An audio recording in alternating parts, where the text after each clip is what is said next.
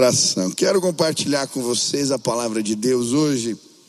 Estamos celebrando Pentecostes. Hoje é o dia de Pentecostes e eu quero estudar com vocês esse tema, Atos 2, versículo 1 em diante. Atos 2 diz assim: Chegando o dia de Pentecostes, estavam todos reunidos num só lugar. De repente veio do céu um som, como de um vento muito forte, e encheu toda a casa na qual estavam assentados. E viram o que parecia línguas de fogo, que se separaram e pousaram sobre cada um deles. Todos ficaram cheios do Espírito Santo e começaram a falar noutras línguas, conforme o Espírito os capacitava. Havia em Jerusalém judeus tementes a Deus, vindos de todas as nações do mundo. Ouvindo-se este som, ajuntou-se uma multidão que ficou perplexa, pois cada um os ouvia falar em sua própria língua. Atônitos e maravilhados, eles perguntavam: Acaso não são galileus todos estes homens que estão falando? Então, como os ouvimos cada um de nós, em nossa própria língua materna, partos, medos e elamitas, habitantes da Mesopotâmia, Judéia e Capadócia, Ponto e da província da Ásia, Frígia e Panfilha, Egito e das partes da Líbia próximas a Cirene, visitantes vindos de Roma, tanto judeus como convertidos ao judaísmo, cretenses e árabes. Nós os ouvimos declarar as maravilhas de Deus em nossa própria língua. Atônitos e perplexos, todos perguntavam uns aos outros: que significa isso? Alguns, todavia, zombavam deles e diziam: eles beberam vinho demais. Então Pedro levantou-se com os onze e, em alta voz, dirigiu-se à multidão: Homens da Judéia e todos os que vivem em Jerusalém, deixem-me explicar-lhes isto. Ouçam com atenção. Estes homens não estão bêbados, como vocês supõem, ainda são nove horas da manhã. Pelo contrário, isto é o que foi predito pelo profeta Joel.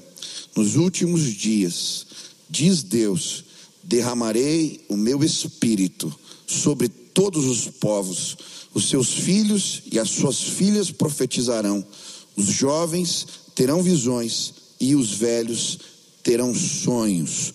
Sobre os meus servos e as minhas servas derramarei do meu espírito naquele dia e eles profetizarão. Aleluia. O que se trata o Pentecostes? O que celebramos na data de hoje? Pentecostes surge primeiramente como uma festa dos judeus. Essa festa era chamada no Antigo Testamento de festa das semanas. Eles consagravam as colheitas, primeiro dia depois do sábado de Páscoa, no domingo, era chamada festa das primícias. E ali eles traziam os primeiros frutos da colheita havia toda uma cerimônia que era preparada. O sacerdote pegava o feixe de trigo e celebrava ao Senhor. Depois de sete semanas, 49 dias, eles então celebravam o Pentecostes. As pessoas eram convidadas a vir de todas as partes para Jerusalém e ali havia uma festa para consagrar a colheita. Agora aqui o Pentecostes para nós cristãos, ele é muito interessante, há um paralelo no calendário divino com o que se acontecia entre os judeus. Um dia depois do sábado de Páscoa, nós celebramos a primícia dos que dormem, Jesus Cristo. Ele ressuscitou dentre os mortos, domingo de Páscoa. Lembro de entrar na tumba e ver a inscrição: Ele não está mais aqui, ressuscitou dentre os mortos, aleluia. Depois de sete semanas, 50 dias, domingo novamente. Acontece esse evento no dia da festa de Pentecostes. Se inaugura a igreja. Quantos discípulos estão reunidos, esperando a promessa de Jesus, aguardando em Jerusalém, o Espírito é derramado sobre eles. Naquele dia, após a pregação do Evangelho por Pedro, os primeiros convertidos são consagrados. A primeira colheita é consagrada ao Senhor. A igreja é inaugurada, o Espírito é derramado, celebramos o Pentecostes. Hoje celebramos a inauguração da igreja. Celebramos as promessas de Deus que se cumpriram na história do seu povo. Celebramos Jesus, celebramos suas promessas, celebramos o Espírito Santo que move a igreja é disso que se trata o Pentecostes. Mas quando estava estudando a palavra, ainda de madrugada, e lendo esse texto e relendo, um clamor surgiu na minha alma. Era como se o Espírito me levasse numa direção. Precisamos de um novo Pentecostes. Era como se Deus falasse: você precisa de um novo Pentecostes. E ainda que eu entenda que esse evento ele é intransferível, é um evento histórico, marcou a igreja, foi um derramamento especial. Ainda assim, eu creio que por vezes Deus se manifesta na história das nossas vidas através de derramamentos. E hoje eu queria te convidar a buscar um novo Pentecostes. Queria te convidar a buscar um novo derramamento de Deus sobre a sua vida, sobre a sua história. E à medida que esse clamor surgia no meu coração, eu me perguntava, Deus, mas por quê?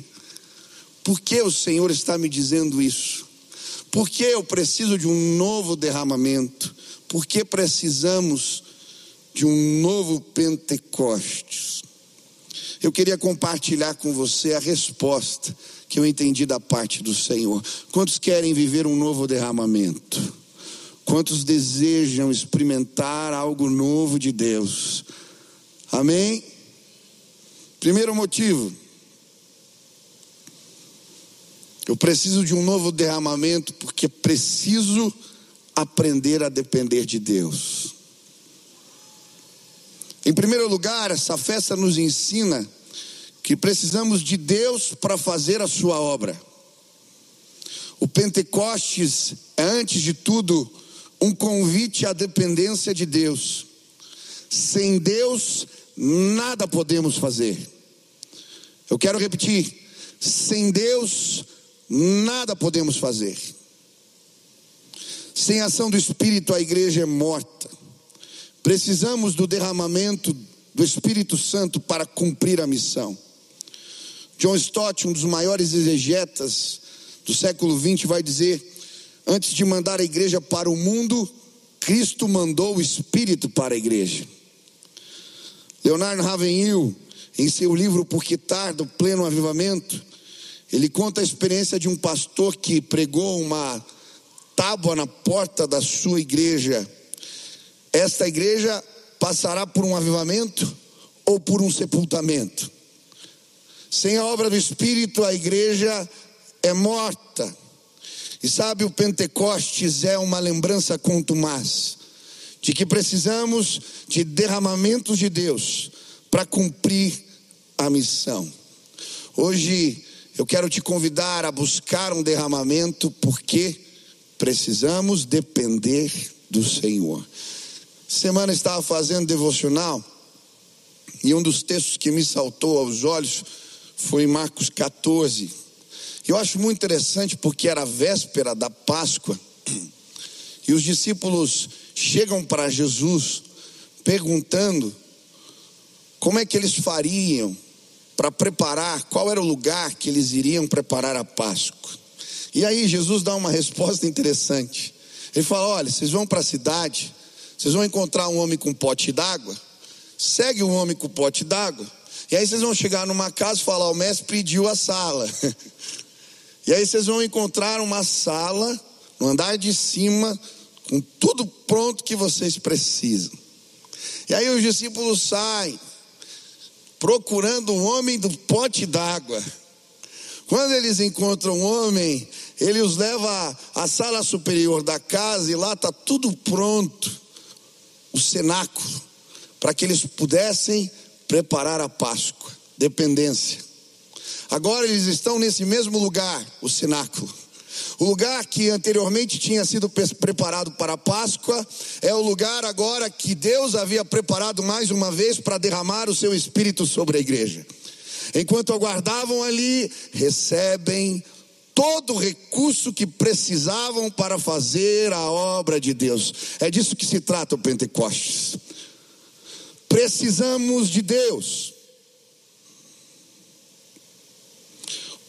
O vento sopra onde quer. Você escuta o seu som, mas não sabe de onde vem, nem para onde vai. Assim ocorre com todos os nascidos do Espírito. Somos dirigidos pelo vento. Somos dirigidos pelo vento. Ele sopra e dirige os seus. Precisamos depender do Senhor para fazer a sua obra. Sabe quantas vezes esquecemos de procurar os homens de potes d'água? Perdemos o senso da dependência. Esses dias eu estava angustiado em casa, acordei com o coração palpitando. Eu não sei se você já viveu uma crise de ansiedade, já viveu alguma coisa assim? Sabe quando a preocupação rouba o teu sono?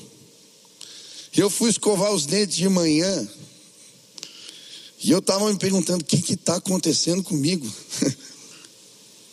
Estou preocupado com as coisas. E aí, enquanto eu escovava os dentes, conversando com Deus, o Espírito Santo falou para mim: Ei, cara, o que está acontecendo? Você largou tudo para me seguir, e agora, depois de velho, está com medo? Segue. Depende de mim. Teu ministério é meu, a obra é minha e o sustento vem das minhas mãos. Meu irmão, eu deixei o escova de dente sair feliz do banheiro. Eu recebi o que precisava. Hoje eu queria te lembrar que nós somos dirigidos pelo vento. Nós seguimos homens com potes de água nas mãos. Nós dependemos de Deus e a provisão do Senhor é maravilhosa.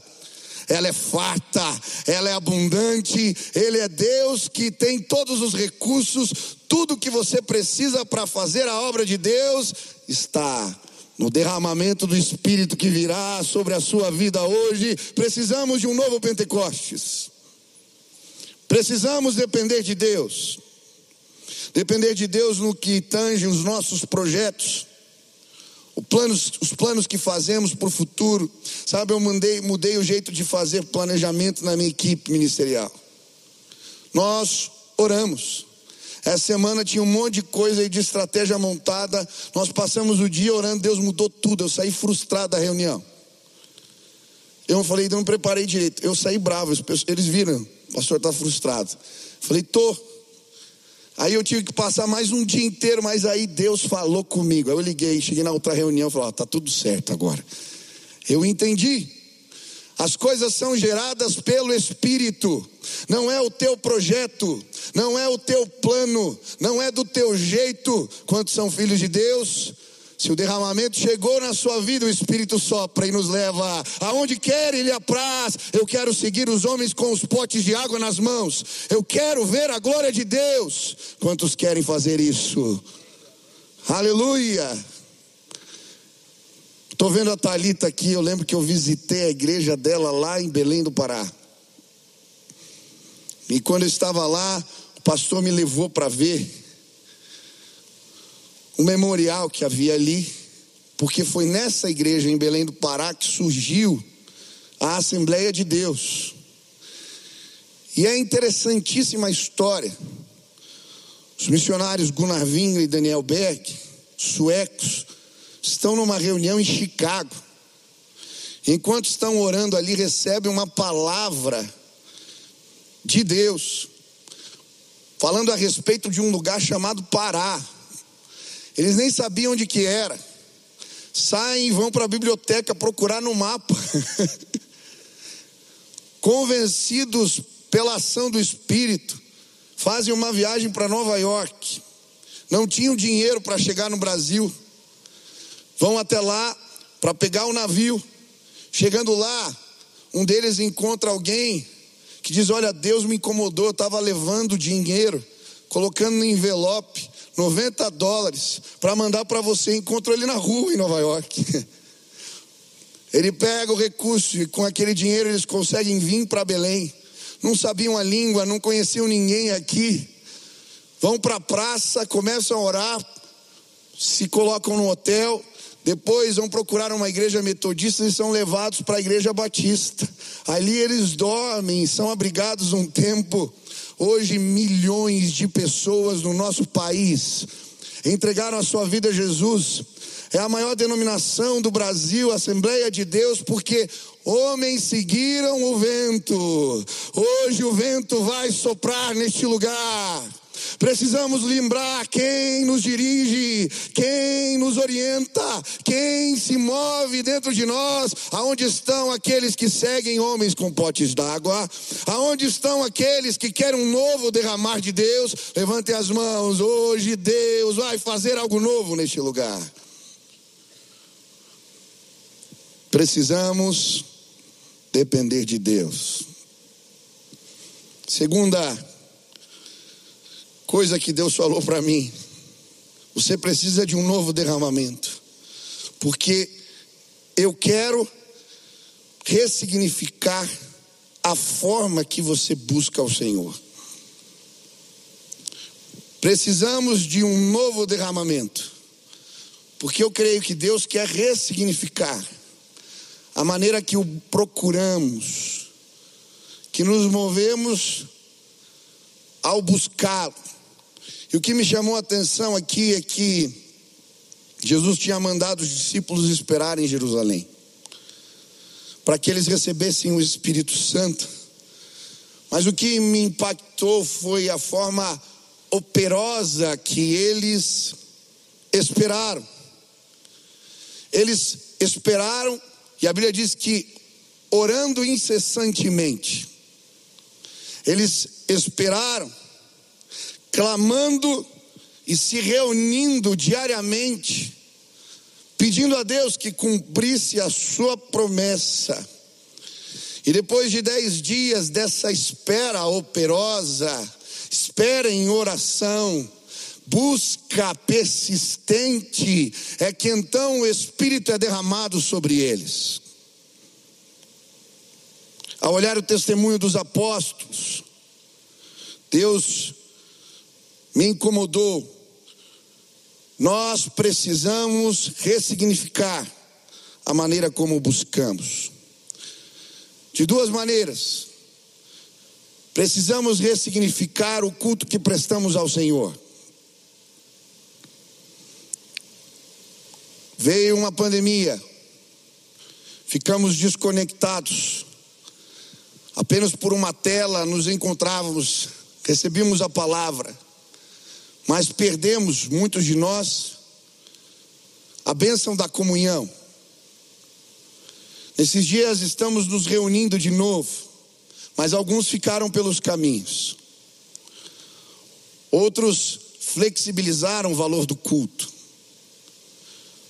Muitos de nós perdemos o sentido do que fazemos nessa casa. E eu digo isso como pastor também.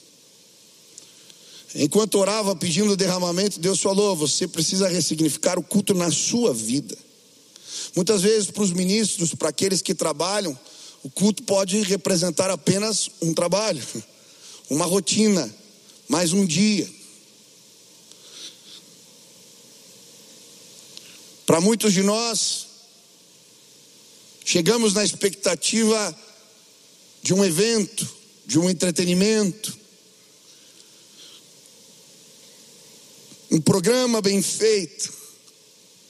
Mas o culto tem a ver com um encontro com Deus. O Senhor tem me incomodado que precisamos restaurar a expectativa do encontro, de se preparar para Ele, de se preparar para o encontro com Ele, de se preparar para o momento em que um novo derramamento virá. Era exatamente este tipo de culto que os apóstolos prestavam. Eles se reuniam na expectativa de um encontro com Deus. Se não perdemos, se não tomarmos atenção, vamos perder o mais importante nas nossas celebrações. A glória de Deus vai embora. Nos tempos de Jesus, a presença, a glória já não estava no templo. É por isso que João Batista vai buscar no deserto a voz do que clama. E ali no deserto, Deus começa a falar com ele, em nome de Jesus. Deus vai sim ser encontrado nesta casa. Nós vamos nos preparar da melhor forma para nos encontrarmos com Ele. Saia de casa cantando louvores, saia de casa orando, se arrume, peça, Pai, eu quero um encontro, se revela a mim mais uma vez. Os grandes despertamentos acontecem neste ambiente. Eu lembro de ser profundamente impactado na África com o culto que os meus irmãos prestavam. Eles vinham andando quilômetros. Nós passamos de carro e eu vi eles cantando nas ruas. Eles não tinham dinheiro para voltar para casa tão cedo, então o culto demorava o dia inteiro. Era o principal dia da semana, o melhor dia da semana, o dia em que eles seriam fartos de Deus. Hoje eu quero, junto com você, ressignificar o culto. Pastor Hernando Dias Lopes escreveu um livro Pentecostes muito interessante. Ele fala de uma experiência que ele viveu na Coreia, quando eles foram visitar uma igreja presbiteriana de 52 mil membros da igreja, quatro reuniões de oração durante a semana, todos, toda semana, às quatro da manhã, cinco da manhã, seis da manhã e às sete. Ele foi na reunião das cinco da manhã. Diz que chegou na igreja, o templo lotado, não tinha lugar para parar o ônibus. Chegou, entrou, tinha uma irmã correndo com a Bíblia para não perder a hora. Ela chegou e ele disse que entrou no auditório e aquele ambiente, as pessoas orando, aquele som das pessoas orando de manhã completamente cheio o lugar. Terminava uma celebração, entrava outra, e ele disse que ele começou a chorar de ver o anseio daqueles coreanos pela presença de Deus. Quando chegaram no ônibus, alguém perguntou: ah, Isso é cultural. Vocês se reúnem cedo para orar, faz parte da cultura, disciplina do coreano. O guia falou: Negativo. A gente acorda cedo, porque na maioria dos lugares as pessoas despertam cedo para trabalhar, para ganhar dinheiro, para ir atrás dos seus interesses. Nós resolvemos dedicar as primícias, as primeiras horas para o Senhor, porque Ele é mais importante do que todas as outras coisas. Eu não busco Deus assim. Precisamos ressignificar os nossos cultos. O que você veio fazer nesta casa hoje? O meu desejo é que você tenha um encontro com Deus nesse lugar. Precisamos ressignificar a nossa vida devocional. Bonds disse no seu clássico livro Poder através da oração que homens mortos tiram de si mesmos sermões mortos e sermões mortos matam. Spurgeon dizia que toda a sua vasta biblioteca nada era diante do altar sagrado da sua sala de oração. Enquanto eu orava, o Senhor me incomodava. Precisamos valorizar a presença. Precisamos restaurar os nossos altares, a maneira como procuramos o Senhor diariamente.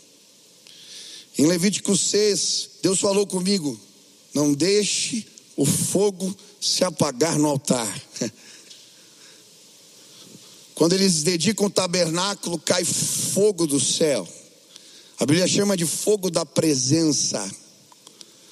Os sacerdotes tinham que manter esse fogo aceso.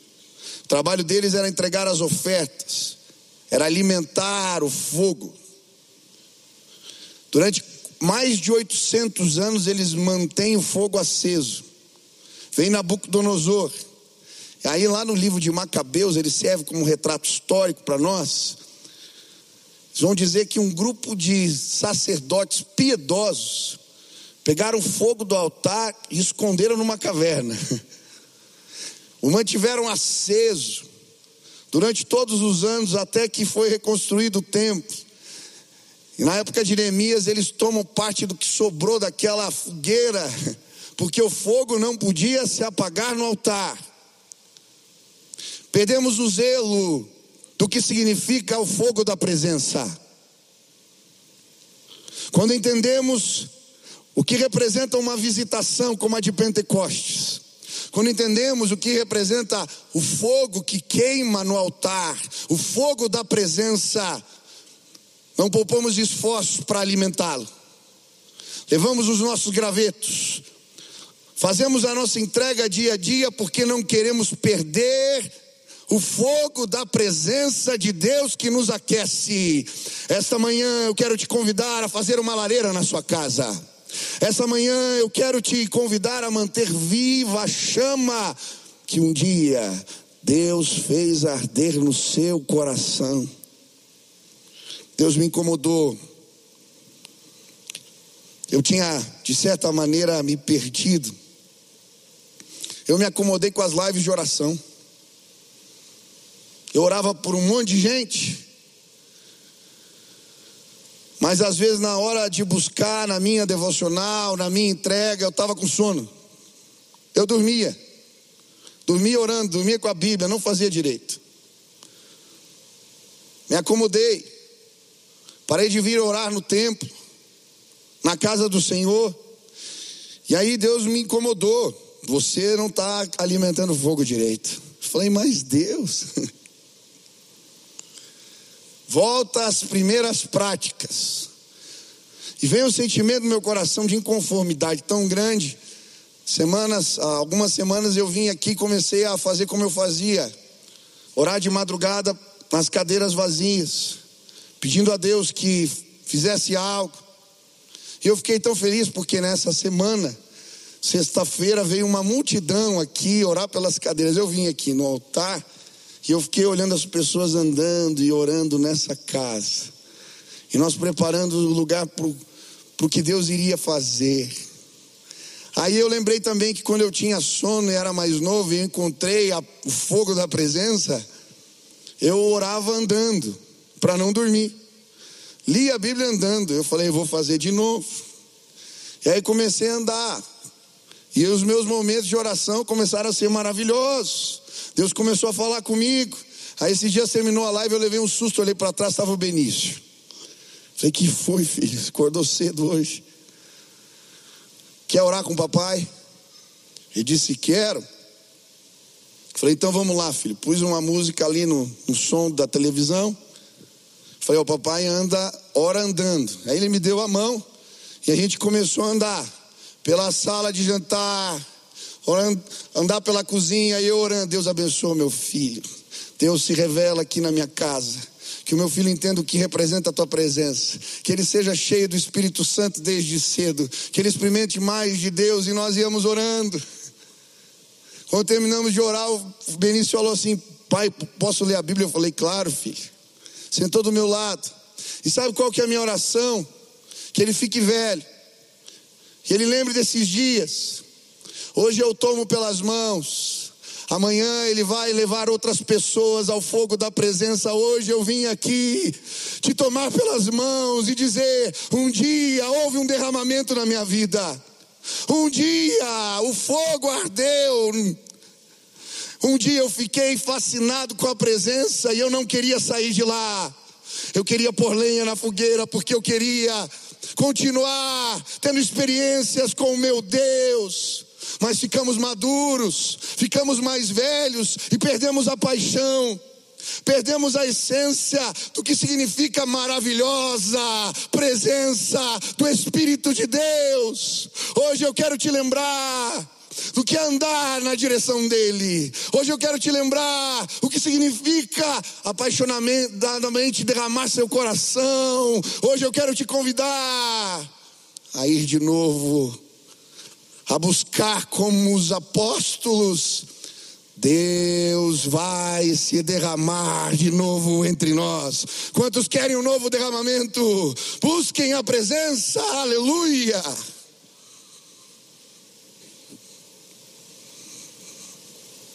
Continuei orando. Deus, por que, que eu preciso de um novo derramamento? E aí vem o sentimento. Eu desejo a presença revelada de Deus na minha casa. Quantos desejam isso? Como eu desejo. A Bíblia vai nos mostrar nesse texto que a presença de Deus foi revelada, manifestada entre os discípulos de forma sobrenatural. São várias as evidências da presença de Deus. Primeiro a Bíblia fala do som do céu. Enquanto eles oravam, eles ouviram o som do céu. Não era algazarra, não era gritaria, não era bagunça. Era o som do céu. Muitas vezes na Bíblia a presença de Deus é pré-anunciada, ou pelo som de muitas águas, ou pelo som de um vento impetuoso o som do céu, a presença de Deus está chegando. É isso que ela anuncia, a presença de Deus virá. Eu lembro de um documentário que eu assisti quando era adolescente, Transformação, contava histórias de avivamentos, e eles falavam de um movimento de Deus entre os esquimós. Quando eles estão numa reunião de oração, clamando por libertação pelos jovens da cidade, muito suicídio, muita morte. E eles se reúnem numa igreja, e é muito bonito, o documentário já antigo. Eles guardavam a fita cassete com o dia da visitação de Deus. Enquanto eles estão cultuando, orando, um som, parecia uma turbina de avião, toma conta da congregação, tudo começa a chacoalhar e está gravado. No documentário aparece aquele barulho de tudo chacoalhando e o povo ouvindo o som do céu.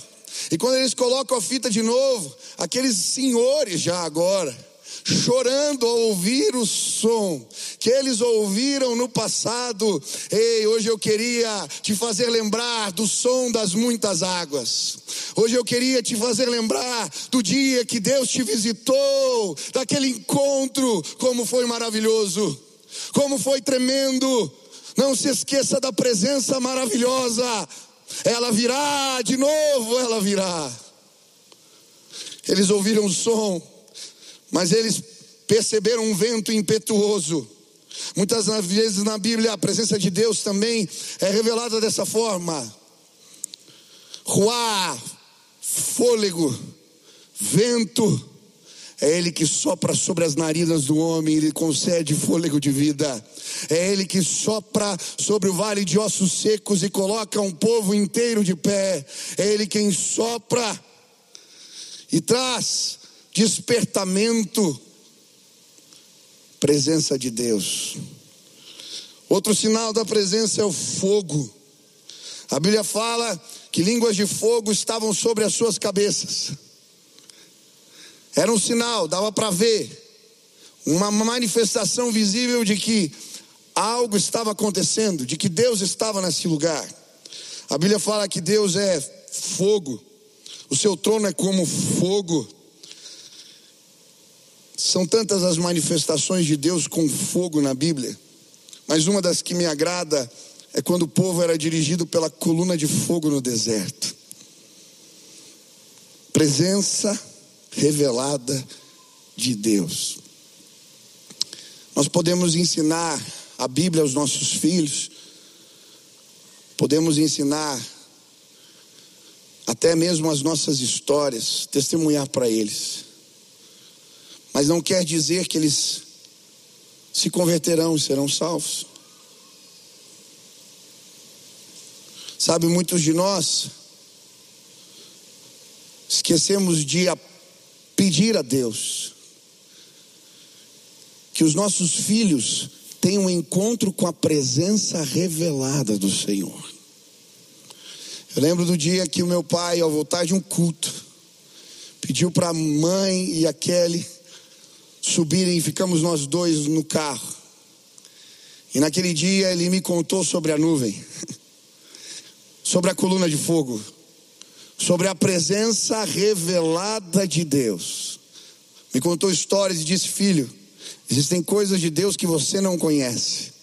Eu estou orando por você. Passado poucos dias, eu trombei com a nuvem de glória. Naquele dia eu me converti de verdade. Eu tinha 15 anos. E o que eu vi não foi uma explicação sobre Deus que me fascinou, não. O que eu vi não foi um profeta ou um pregador eloquente. Eu encontrei a nuvem. E quando encontramos a nuvem, não sobra nada, só um coração arrependido. Sabe, Precisamos tomar os nossos filhos pelas mãos e levá-los à nuvem de glória. Eu preciso de um novo derramamento. Eu preciso que a nuvem encontre os meus na minha casa. Eu oro para que eles tenham um encontro com Deus inesquecível. Que Deus seja para eles mais do que uma explicação ou do que a religião dos seus pais, que o Benício possa encontrar a nuvem, que a Nina possa encontrar a nuvem, que eles ouçam o som do céu. Isso vai acontecer na sua casa. Se você valorizar a presença, se você sim alimentar a presença, se você considerá-la preciosa mais do que qualquer outra coisa. Um dia seus filhos entrarão em casa e entrarão na nuvem e não serão mais os mesmos. Aonde estão aqueles que amam a presença? Aonde estão aqueles que querem sim uma nova visitação de Deus? Ela é maravilhosa, ela é poderosa. Mude encontrou no meio do Wall Street depois de ouvir uma pregação de um pastor dizendo: aonde estão aqueles que se entregam totalmente ao Senhor?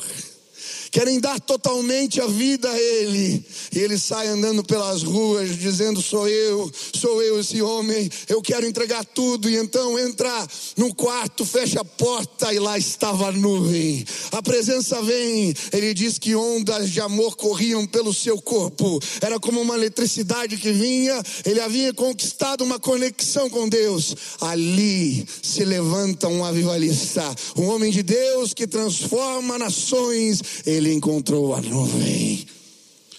Quantos querem ouvir o som do céu? Quantos querem encontrar a presença?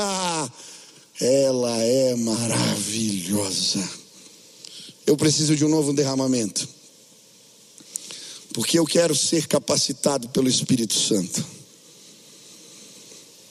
Depois da visitação, as pessoas começaram a zombar. Diziam: eles beberam vinho demais. Então Pedro levantou-se com os outros em alta voz, dirigiu-se à multidão. Agora ele não era mais apenas um pescador. Ele havia sido capacitado pelo Espírito. E agora aquele homem simples, acostumado às redes, com as mãos calejadas, um homem letrado, começa a pregar com uma autoridade que não era dele. O Senhor agora toma sua boca e ele começa a falar de tal maneira que o coração das pessoas se derrete. A primeira colheita vem, a igreja começa, o Pentecoste se instaura, eles consagram os primeiros três mil, que diante da pregação são impactados com a palavra do Evangelho. Aleluia! Eu preciso de um novo derramamento. Eu quero ser capacitado pelo Espírito de Deus. Lembro das palavras de Zacarias, quando ele diz: Não por força, nem por violência, mas pelo meu espírito, diz o Senhor dos Exércitos. Não por força, nem por violência, mas pelo meu espírito, diz o Senhor dos Exércitos. Estamos cansados, sobrecarregados muitas vezes, porque esquecemos do mais importante. a capacitação que vem do alto. John Wright se lançou num navio, saiu da Inglaterra para ir para a Índia como missionário. Quando estava no navio, recebeu um telegrama. Pegou apreensivo sobre o que se tratava um recado em alto mar. Ele lê então. Era uma pergunta: Você está cheio do Espírito Santo? Só isso. Ele fica bravo, mas põe no bolso. Que petulância. Entreguei a vida, larguei tudo para trás, abandonei a pesca maravilhosa, os recursos que tinha para ser missionário e me perguntam isso. Ele abre a porta do seu aposento no navio. Então o espírito começa a o incomodar. Você precisa de um derramamento. Ele se ajoelha e diz: Deus, eu não posso pregar o evangelho na Índia sem o poder do Espírito Santo. Naquele dia o Senhor o autoriza. Aquele homem chega naquela terra, milhares se convertem. Por quê? Pescadores iletrados, pessoas simples, podem ser autorizadas pelo Espírito de Deus. Deus vai fazer algo novo no lugar onde você está. Deus vai te usar sobremaneira se você buscar um novo derramar de Deus. Quantos querem um novo derramar do Espírito Santo? Aleluia. Eu quero orar por você agora.